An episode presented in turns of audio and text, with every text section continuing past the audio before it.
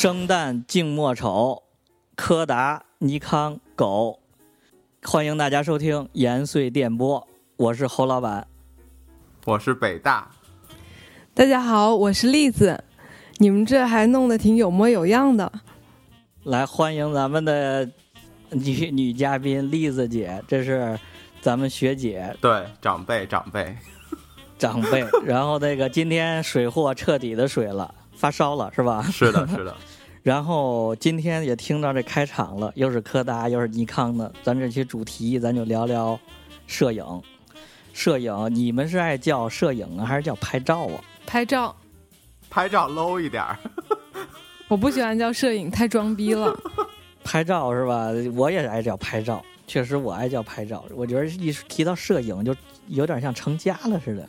咱还没成家，现在确实有点摄影热。我觉着，反正我家啊，你看，从我姑姑开始，最近两，这他得四五年了，就跟疯了似的，又是。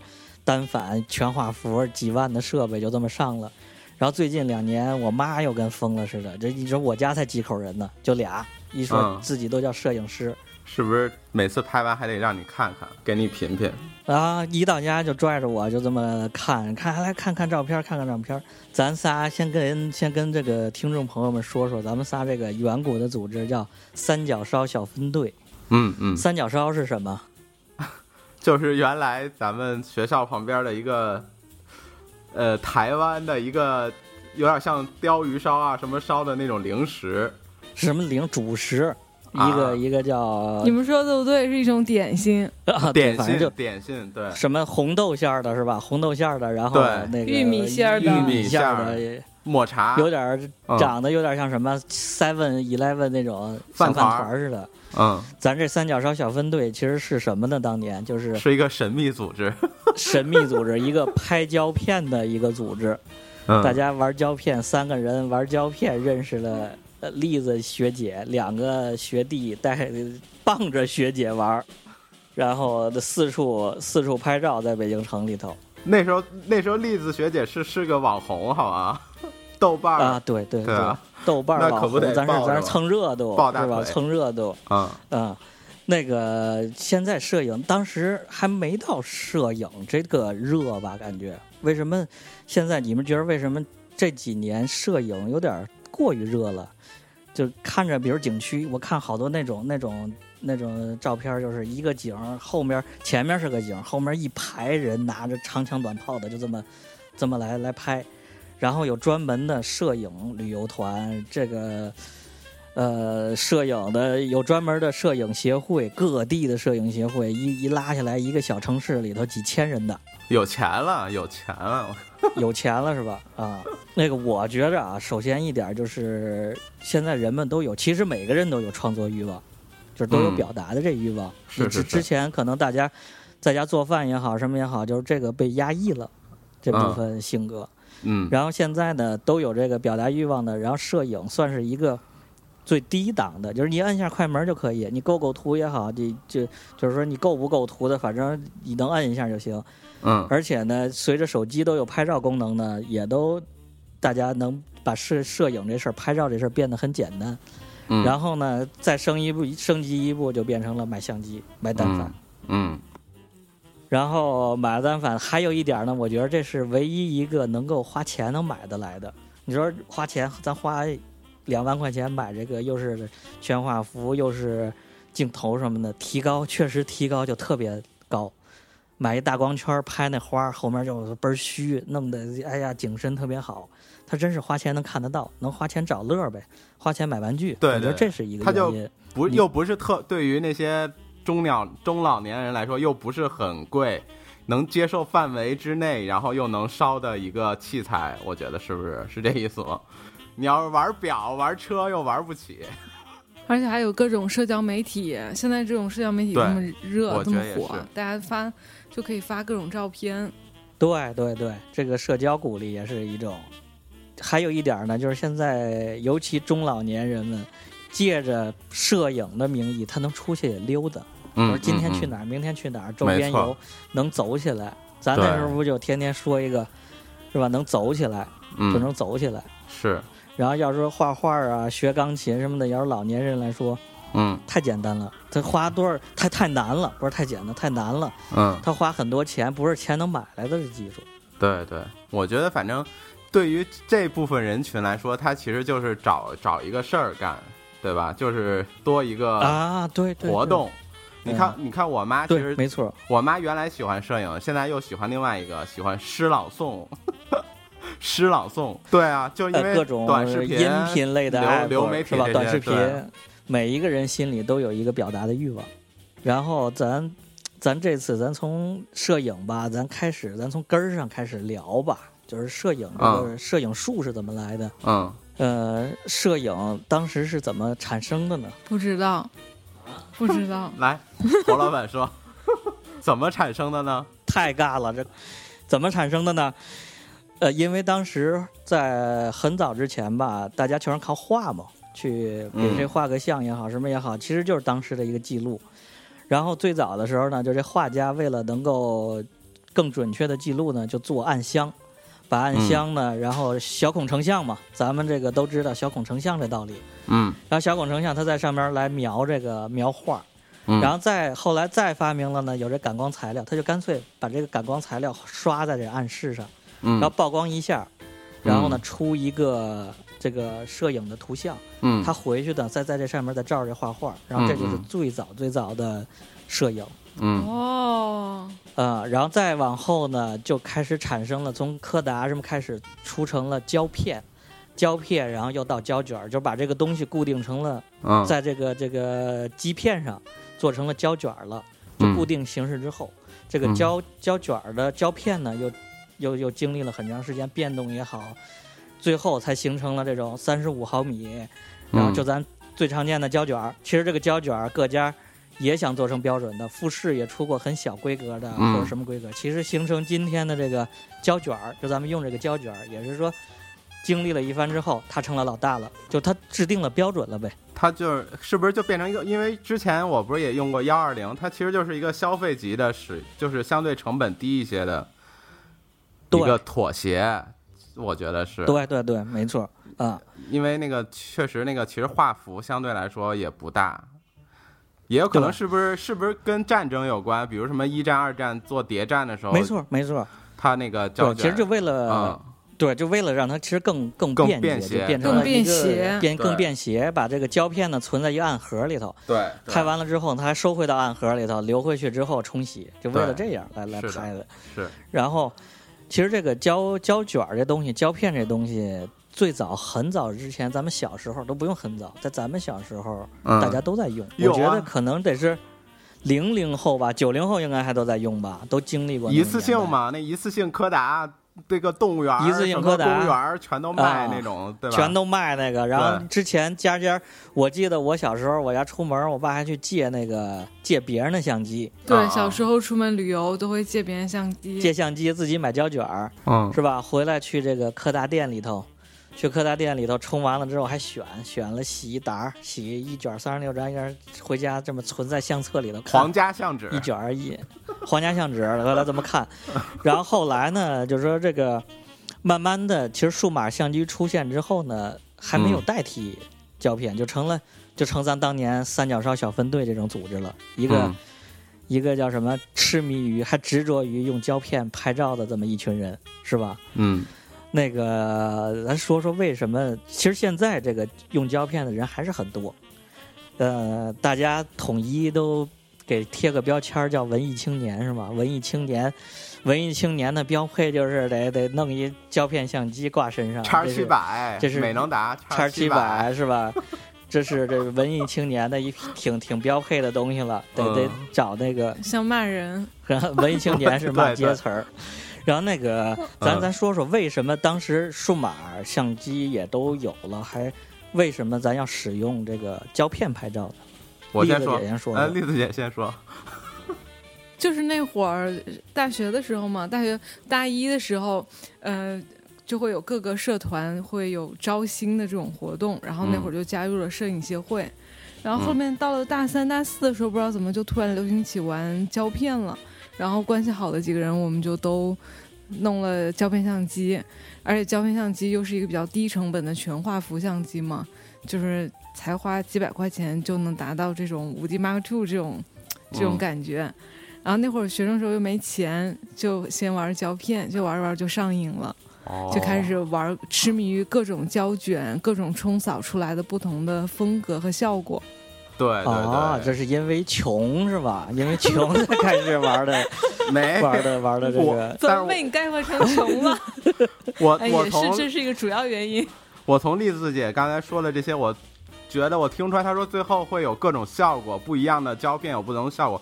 我觉得这个才是文艺青年喜欢用胶片机的原因根本所在。就是这个什么嘛，就是现在咱咱各种 app 里头这些拍照的，滤镜对，就是滤镜呗，因为那时候滤镜。数码相机刚出来的时候，它没有很多滤镜，可能大家也不会用 PS 啊，对吧？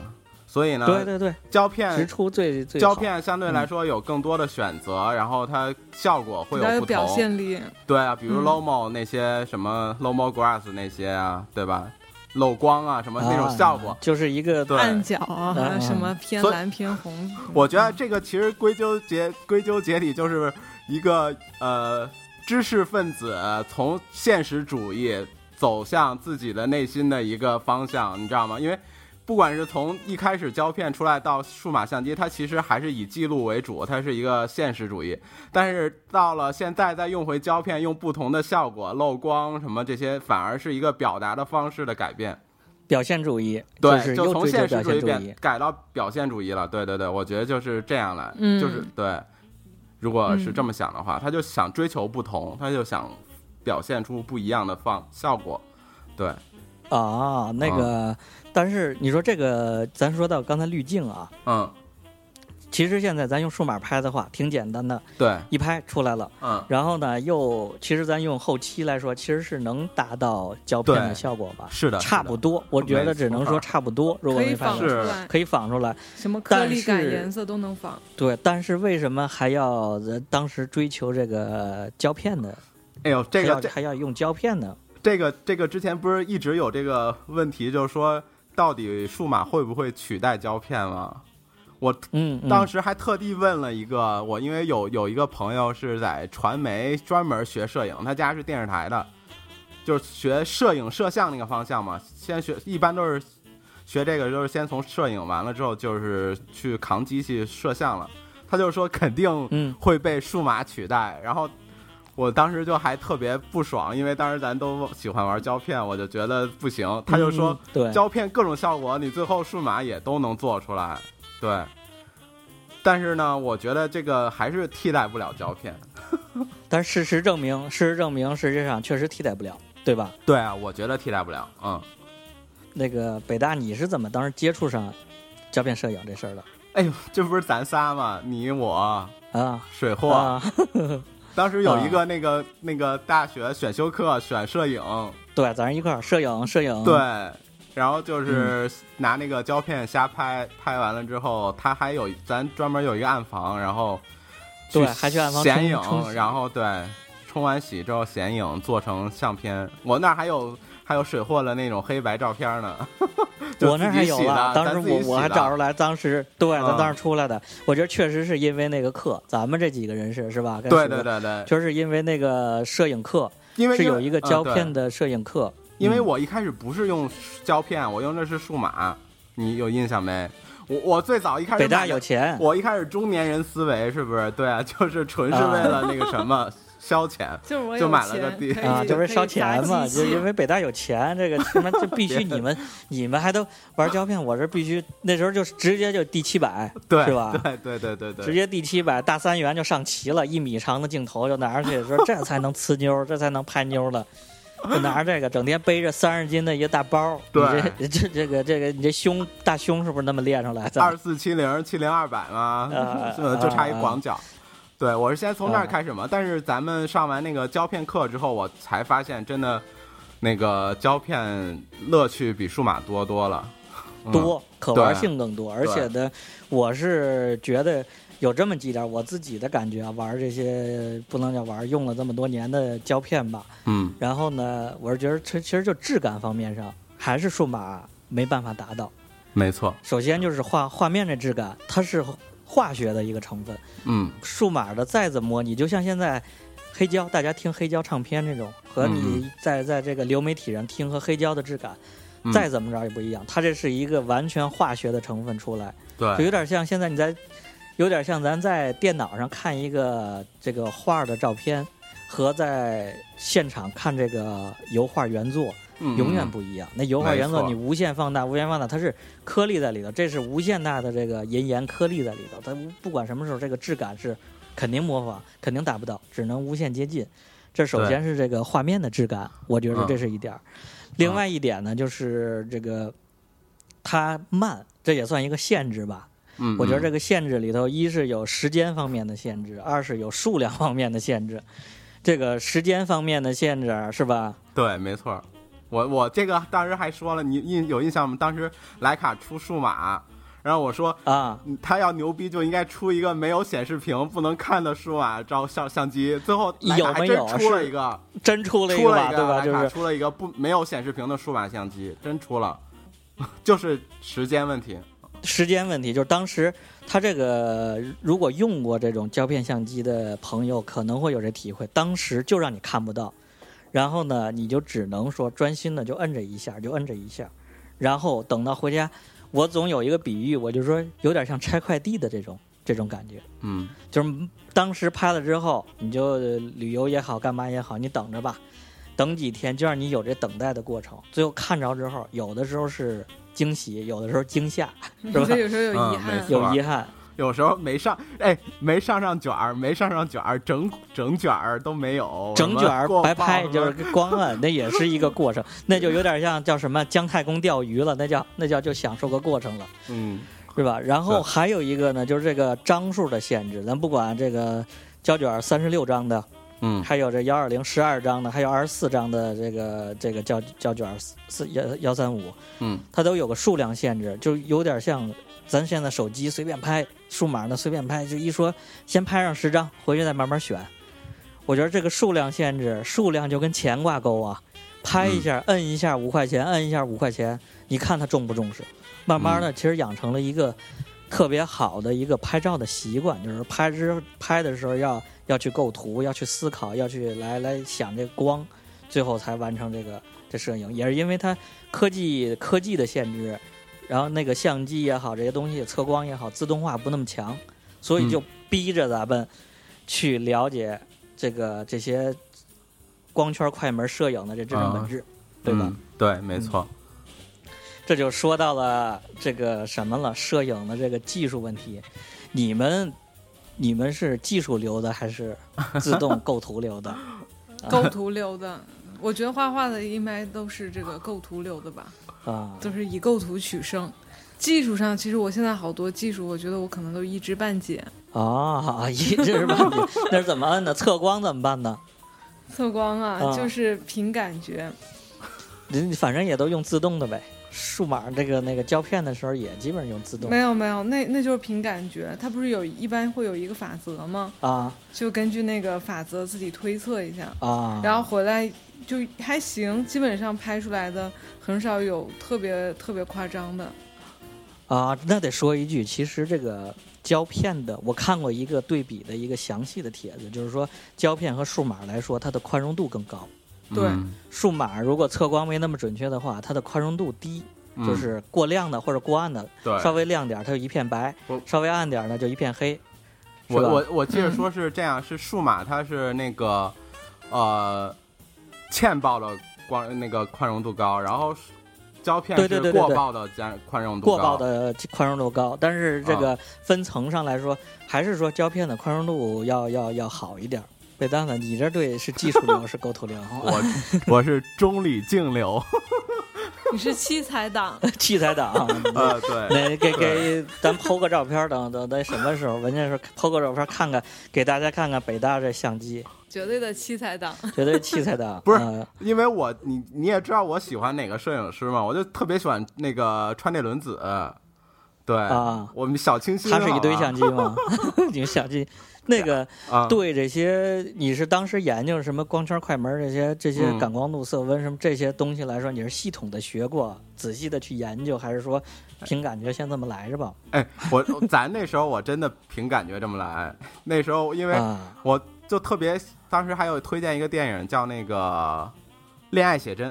啊，你就看那个了。对啊，广末凉子那个，我操！我看完那个就特别想拍照，特别她她有一个有一幕就是她那个参加比赛，然后她男朋友是一个特别老练的摄影师，然后她是一个什么屁麻都不懂的，结果她参加比赛那个屁麻不懂的获奖了，然后那个特老练的摄影师没获奖，他那个摄影师就看那个。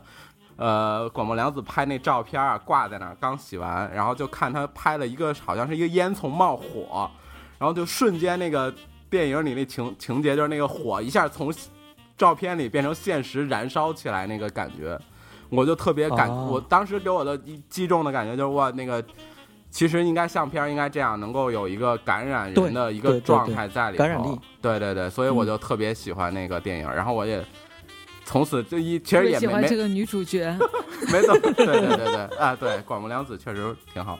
然后，然后对，然后我就也没注重技术，当时，而且我当时不是先有数码吗？所以也是既看既拍既看嘛，既对啊，自动的即拍即看，既拍既不行再说。不行再删。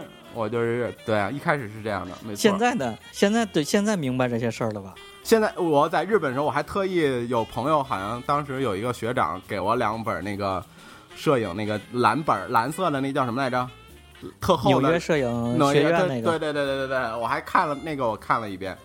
咱们这儿也是，我这也是推荐听众朋友们，如果想系统的了解这个东西，不要以为过时。虽然里面都是讲的胶片的这些事儿，纽约摄影学院出的这个摄影教材，绝对是现在摄影专业里的标准教材。嗯，到什么时候？我觉着未来多少年也是，因为它是个根儿。经典没错就是经典。对对对呃，它是根儿那个看来这里头就我是技术党了 没错啊，你对对对对，啊、我这个你是技术担当，技术顾问。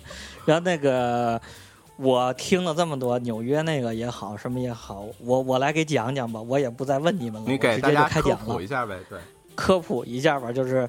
这个我其实当时听咱们那个也是摄影课学院里的摄影课张帆那个，我觉得这是我听的能最明白、最简单，几分钟能把这事儿讲明白的这个这个这个故事。嗯摄影这事儿，我就试着来添油加醋的按照他那个故事来讲讲啊。好，开始啊，这个摄影其实是个什么事儿呢？归根结底，现在数码也好，数码其实很多参数都变成了上面一个设置的东西了，就一个按钮。嗯这个光圈也好，快门也好，和这个呃感光度这些白平衡等等数据吧，都是一个调节的参数，没有直观的这个。其实，在最早的相机，这些都是客观存在的一个一个的东西，都是物理性质的。嗯呃，这个光圈呢，就是镜头进光的大小；这个中间的快门呢，就是管这个进光的时间；后面的这个胶片呢，其实就感光。类比于什么呢？这三个东西其实就类比于用杯子就拍照这个事儿，其实就类比于用一个杯子接一杯水在水管里头。嗯，这么悬，这一个景色也好，这一个场面也好吧，它这个光照射到底片上，特定的时间你欠了也不行，过了也不行。嗯，然后呢，刚刚好的时间照在这个底片上，这个底片呢，感光的东西，感光材料受光之后，它就会发生化学反应，就把这个影像记录上了。嗯然后呢，其实就这个过程呢，就咱类比于一个一杯水接一杯水，咱接这一杯水呢，水杯的大小其实就是咱这个、咱这个感光度，对，嗯就是感光度是一百的，就说明说明这杯子很大，你得接很多水。嗯嗯你是八百的，就说明这杯子很小，然后要要很快接满。然后这个光圈和快门是什么呢？光圈就是这个咱这水龙头的水量大小，嗯，对吧？对就是水量大小。对，快门就是开水龙头的时间。时间，嗯快门和光圈它其实不是特定，不是说绝对的拍摄同一个场景、同一个照片不同的组合。你说你的你这水龙头如果水溜你给它弄大点儿，你时间就短点儿；嗯你水溜弄小了，你开的时间就长点儿。这嗯其实就是整个的这一个这几个东西的一个组合吧。嗯，真形象，成像形象嘛特别形象，生动。成像原理、成像过程。我觉得这个故事确实是当时听着的，能够让一般人能够来来来理解的这几对个事儿。我我就是从呃开始拍照到现在，总是有好多人问这些各种参数，我也不知道该怎么解释。啊，其实就是这个这个光的大小太虚了啊，太虚伪了，为了捧而捧。其实要是想聊这个，把侯老板这段录音给录下来，放手机里，谁问你就给他听就成了。呃，然然后那个我我觉得这些当时不开过一个摄影课什么之类的，也给别人讲，好多人就问，哎呀，这这么多参数，这么多东西，我该怎么弄怎么弄？我就说来说去，我说这么多参数，你该怎么开始呢？就是嗯你使用一次性拍立得的相机，把这些东西先都抹掉，嗯对？吧？就跟咱最开始其实拍的一样，就先抹掉，先都不关心，先从最开始的，跟用手机一样，嗯先从取景开始。嗯，没错。嗯，然后那个，你觉着咱接着说，咱说回到胶片这故事，咱从零从零九年到现在，我觉得数码相机开始诞生，然后到现在呢是胶片的也一个过程，对吧？胶片的一个，当时咱们算最老的那波，也不能叫最老的，就是现在还有人在玩儿，对呀、现在还有人在玩，但但是咱们正赶上了就是数码相机诞生的那一块然后，胶胶片相机退出历史舞台的这个过程。对，退出又又又开始，我先给你们说几个数据啊，说几个说几个这个时间点。嗯呃，从数码相机开始呢，二零零九年，柯达宣布停产那个那个 E E 什么那个正片嘛，actor 哦正片，一一百然后 E 一百 G 彩色胶片。二零一二年，就这是新闻啊，柯达宣布破产。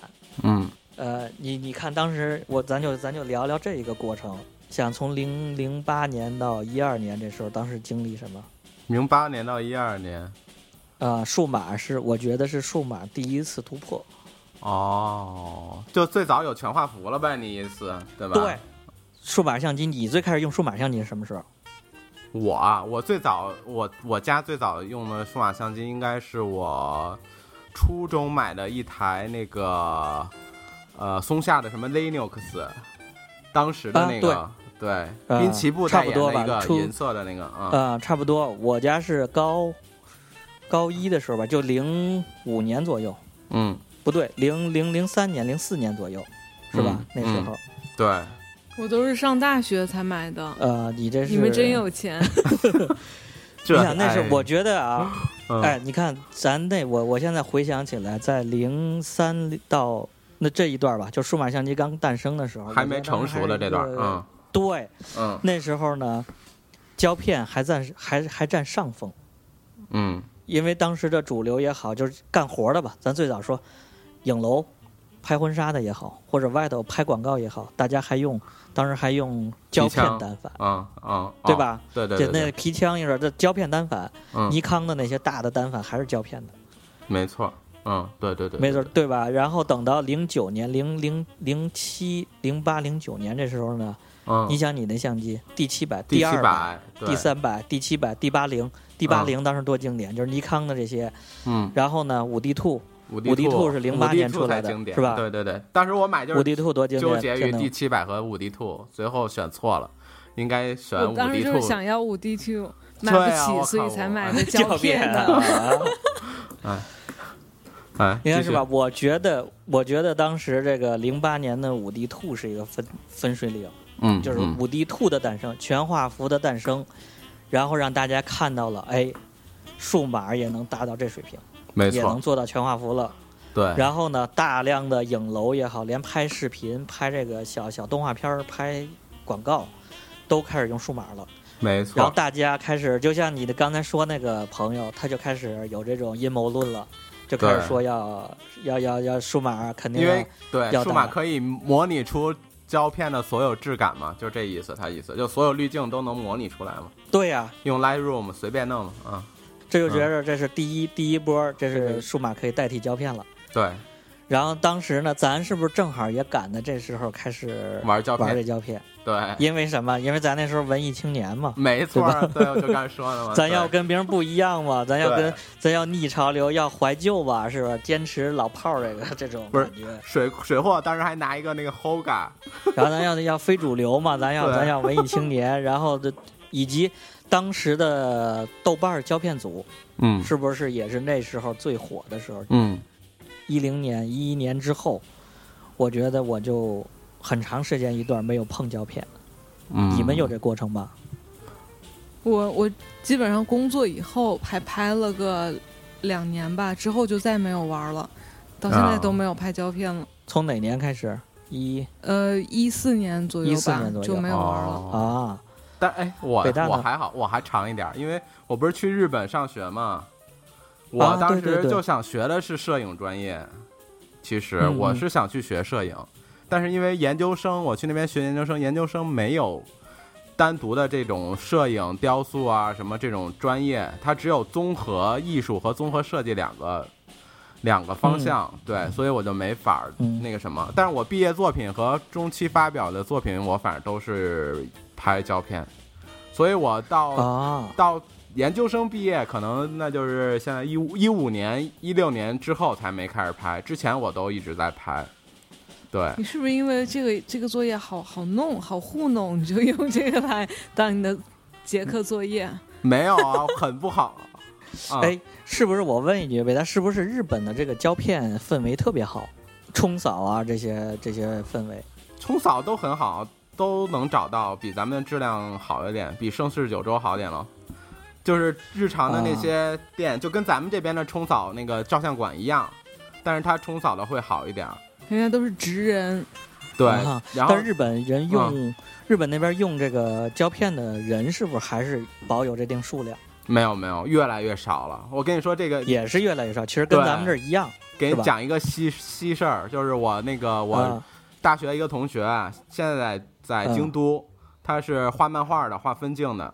他也开始喜欢相机，他有他带了一个，当时在就是在坐地铁回家的时候，身上带了一台那个路南路来的什么 S L 六六还是什么，我忘了，就是那个还不是双反，是一个那种大型的那个跟马米亚那差不多的。然后遇见一老头儿，遇见一老头儿，啊，然后老头儿就跟他说：“哇，你现在年轻人谁谁还喜欢这玩意儿啊？”然后说：“你你这个真的是我们现在日本人都没人玩了，我靠，我一定要让你把这个胶片相机的这颗火给延续下去。”然后那老头儿你知道怎么着吗？把他所有的胶片相机全送我那朋友了，有哇，这那有？两呃有什么？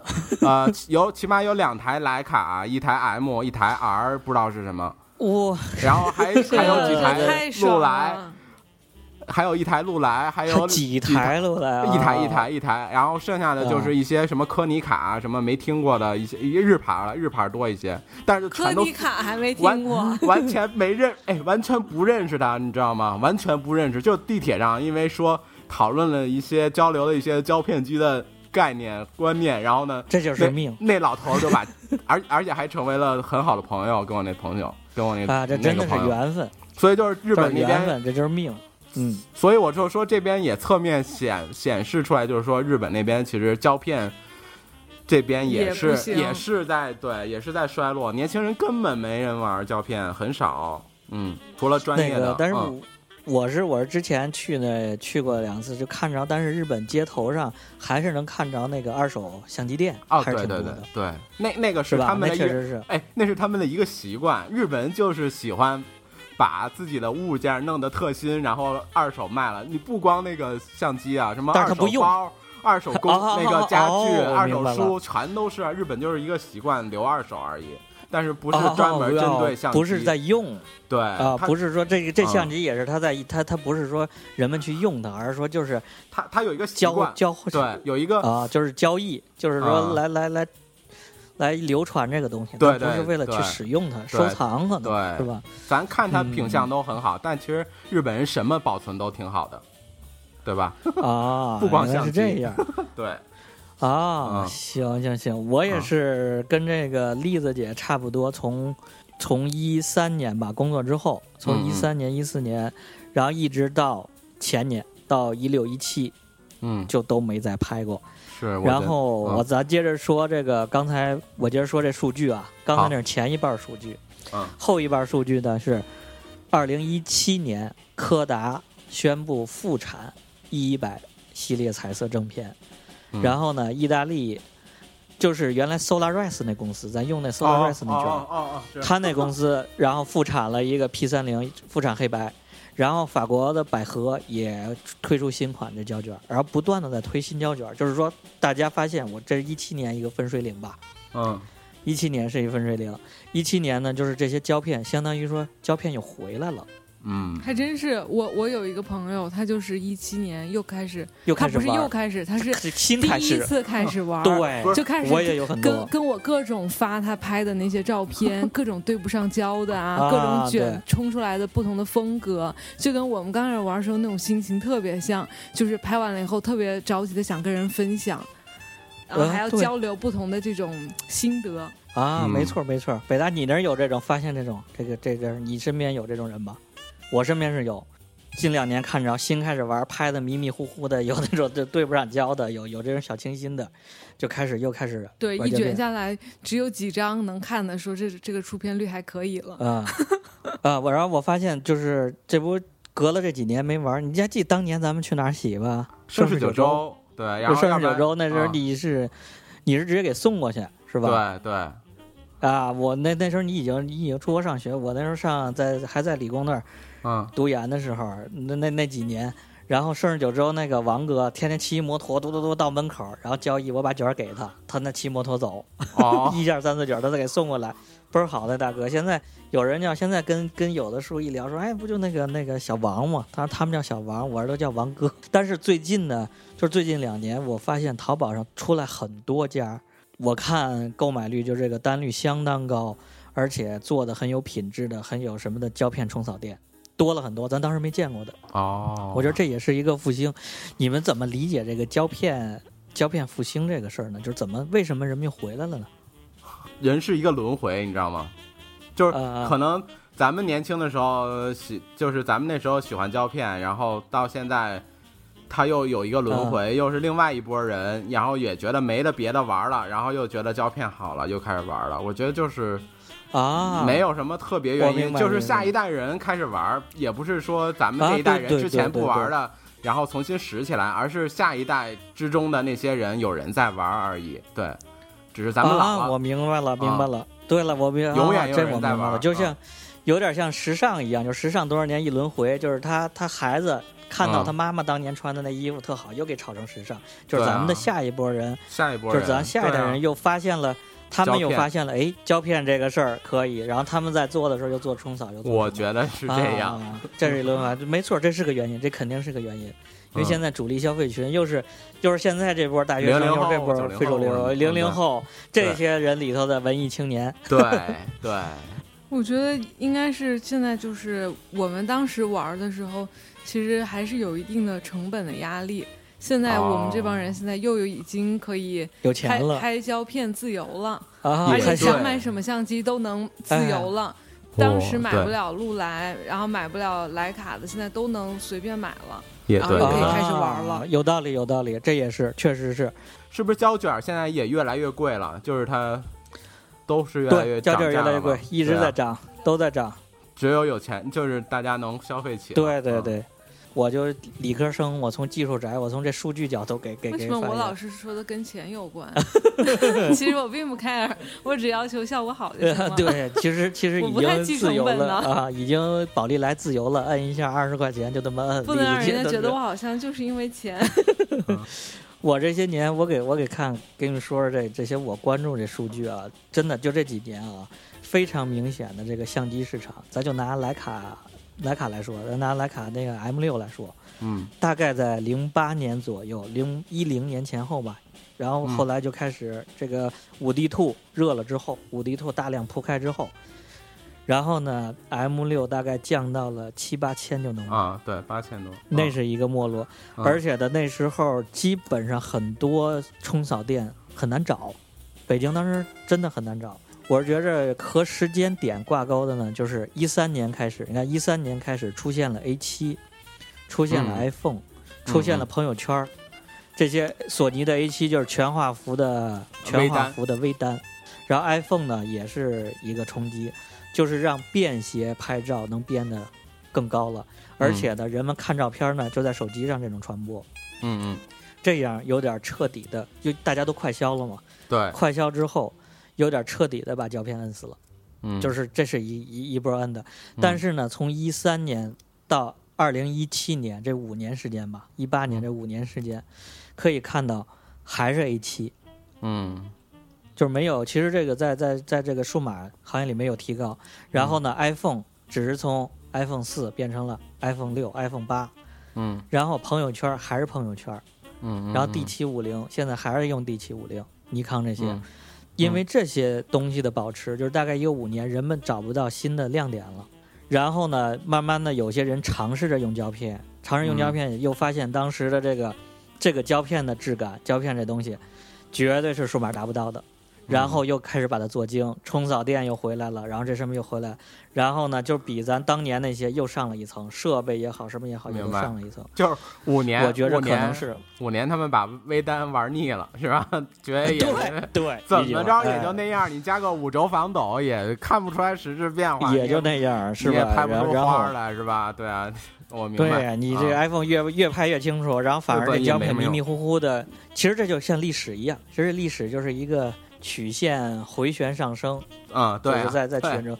然后现在你再看看人都这啊，样，你再 看看现，你再看看现在那些相机那件儿，嗯就是那一个便携的那个傻瓜相机，那康奈时 T 三，T 三一万五、一万六了。啊，T 三一万五一万六，你去看看吧，现在上淘宝看看，是不是后悔卖了当年那个？我操，呃，咱说完这个曲线上升，就是胶片这么滚着往前走。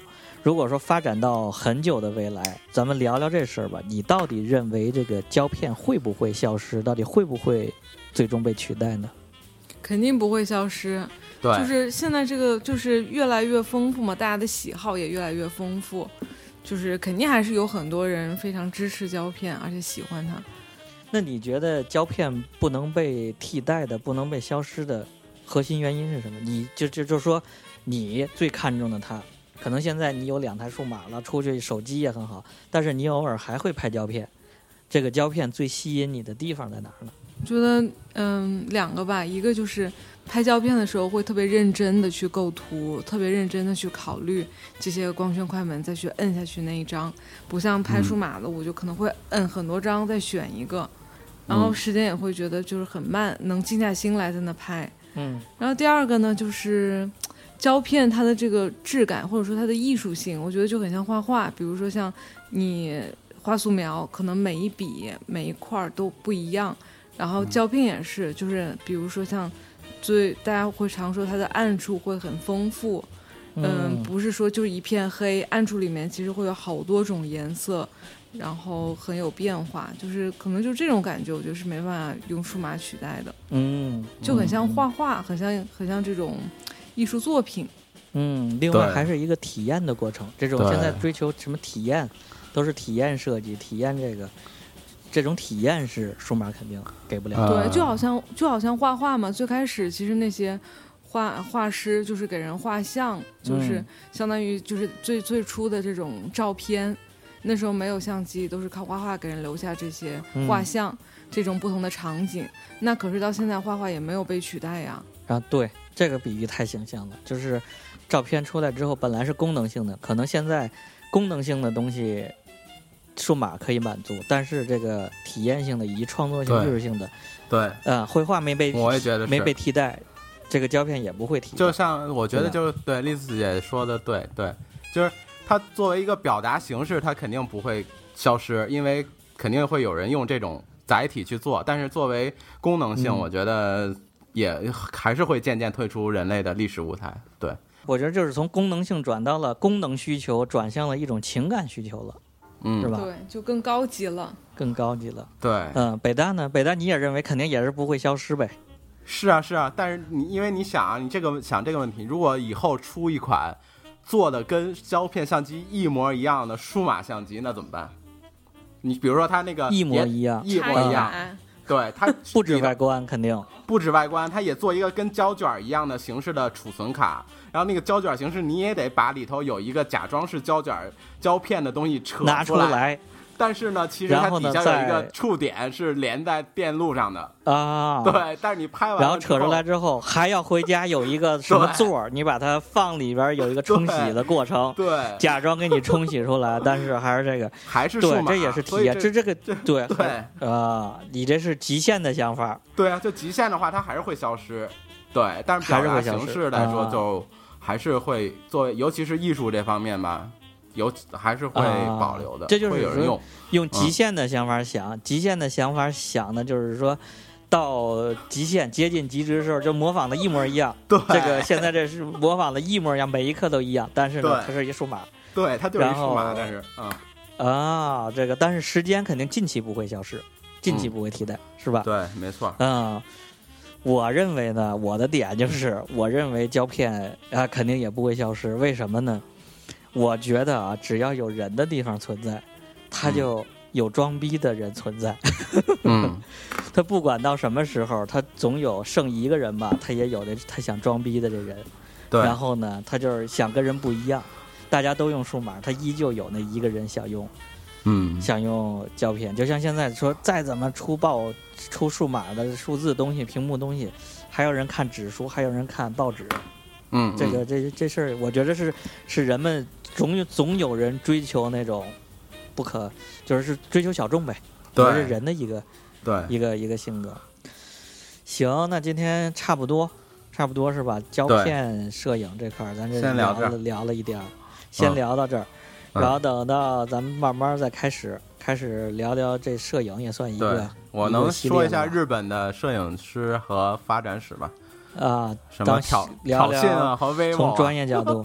啊，这个北大从专业角度学学说说当年上学的那些科班出身的这些大师们的故事，以及数码对，以及这个这个网红背景、网红店背景这些怎么拍网红照片，怎么用手机拍照，以及怎么用数码拍照，怎么能拍出来跟别人不一样的，怎么能拍出来小清新的，行吧？那个今天咱就这么着，好，下期再聊。拜拜，好吧，那就这样，拜拜，拜拜。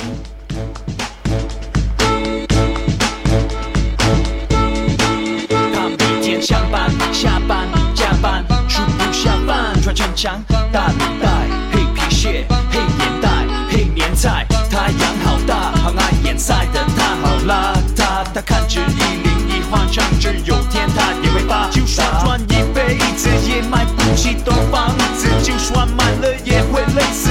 他到底干嘛。要这样子，他不想当再难，要当就当好再难。这个梦比登天还难，他到底应该要怎么办？